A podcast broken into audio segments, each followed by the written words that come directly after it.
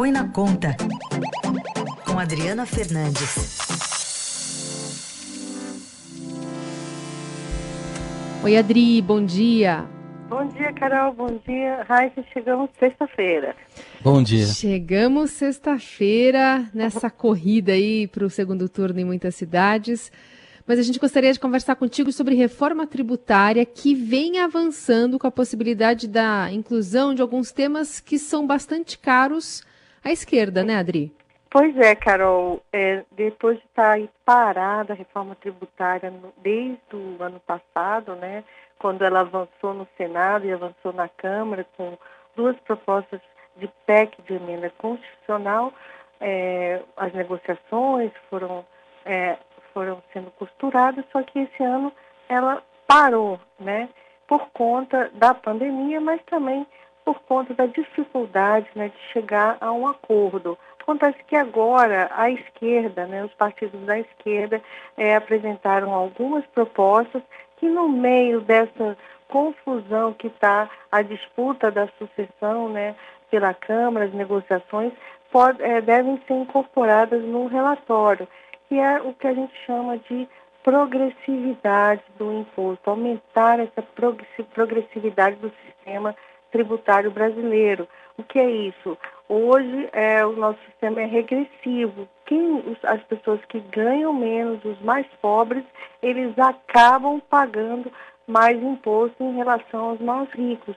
É, isso acontece porque o, o, o, há muitos é, tributos né, que são cobrados no consumo. Então agora a expectativa é, é cobrar mais tributos no patrimônio. Então, tem três frentes aí, que é a cobrança de lucros e dividendos. Hoje, esses lucros e dividendos dos acionistas das empresas, ele é isento, né? não tem tributação. Cobrar o, aquele PVA que tem para carro, cobrar para as embarcações, para os iates e também para as aeronaves, para os aviões, além de aumentar o imposto sobre herança. Esse imposto ele eh, tem uma alíquota máxima prevista na Constituição de 8%, ele é tributado pelos estados, mas há uma frente de, de proposta para aumentar essa base de tributação com, uma, com o governo federal. É, agora, é um governo de direita, extrema direita, que se diz liberal, mas que com essas propostas está atendendo também a pautas da esquerda? Sim, porque essa pauta de aumento da, da tributação do, do, do que a gente chama, Heisen, do andar de cima, né, dos mais ricos, ela ganhou muita força na pandemia é, e deve, deve, isso não é só no Brasil, Heisen, é no mundo inteiro e havia uma pressão muito grande no Congresso para a tributação do daquele da regulamentação que já existe na Constituição do imposto sobre, sobre fortunas. Ela, isso é, ficou deixado de lado por conta dessa pauta e vamos ver se ela avança, né? E isso tudo junto com a PEC que vai mudar, vai reunir vários impostos, mudar a tributação do imposto sobre consumo e criar um imposto sobre bens e serviços é uma, é um, uma, uma negociação que, por enquanto, muito política, né, Heisen? Porque tem as eleições por trás, né? Os partidos, eles querem, os candidatos, né, eles querem atrair essa, a esquerda, porque elas vão ter voto importante, né, na, na escolha do próximo presidente da Câmara.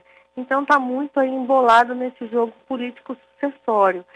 A verdade é que falta muito pouco tempo até o final do ano para votar dois turnos, como eles querem, dois turnos da, da reforma tributária. Além disso, o setor de serviços é um setor que já divulgou essa semana um manifesto, é um setor muito importante, tem a maior parcela do PIB brasileiro e eles são contra a aprovação desse, dessa, da, do, da, do relatório do deputado Aguinaldo Ribeiro, nesse, nesse tempinho que falta, fizeram um manifesto, são 72 entidades, então é, tem esse jogo, tem esse lado também. Né? O líder do, do MDB e autor da, da PEC de reforma tributária, Baleia Rossi, acredita nesse consenso e diz que a proposta está madura. Acompanhemos então, especialmente agora, esse finalzinho de ano, é sempre aquela discussão sobre né, os nomes que vão concorrer ali a, a, ao cargo né, de presidente da Câmara e do Senado, possibilidade de reeleição aí no, no radar também, vamos ficar de olho. E essa questão envolvendo a, a, a PEC da reforma tributária, Adri, o, o deputado, só para a gente relembrar que o nosso ouvinte, o deputado Baleia Rossi, é o que tem o, a, a proposta mais bem aceita ali, né?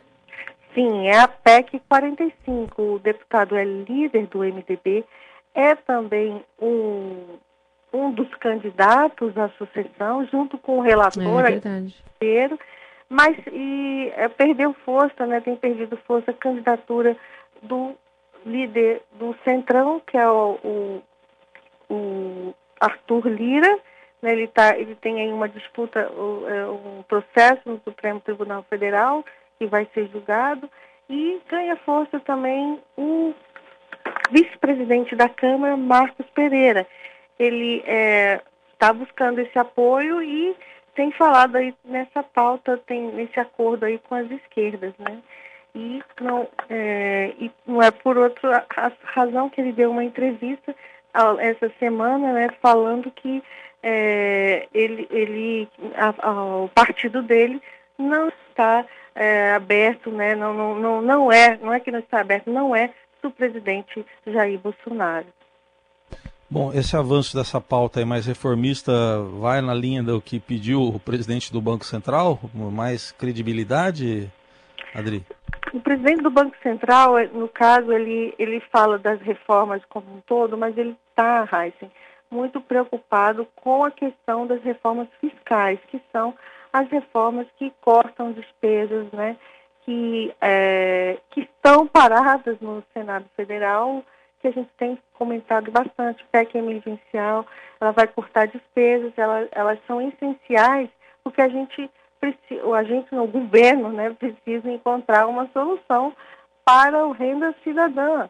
Então, essa, essa, essa incerteza se vai ter o renda cidadã, seja renda cidadã ou Renda Brasil, que é o programa social, o, não importa o nome, ou vai ser a prorrogação do imposto, do, do auxílio emergencial nos próximos dois meses, isso tudo traz muita incerteza em relação ao futuro das contas públicas. E é isso que o presidente do Banco Central está preocupado. Acabou que teve aí uma, um entrever com o ministro da Economia, Paulo Guedes, mas os dois se falaram ontem né, e acabaram se entendendo.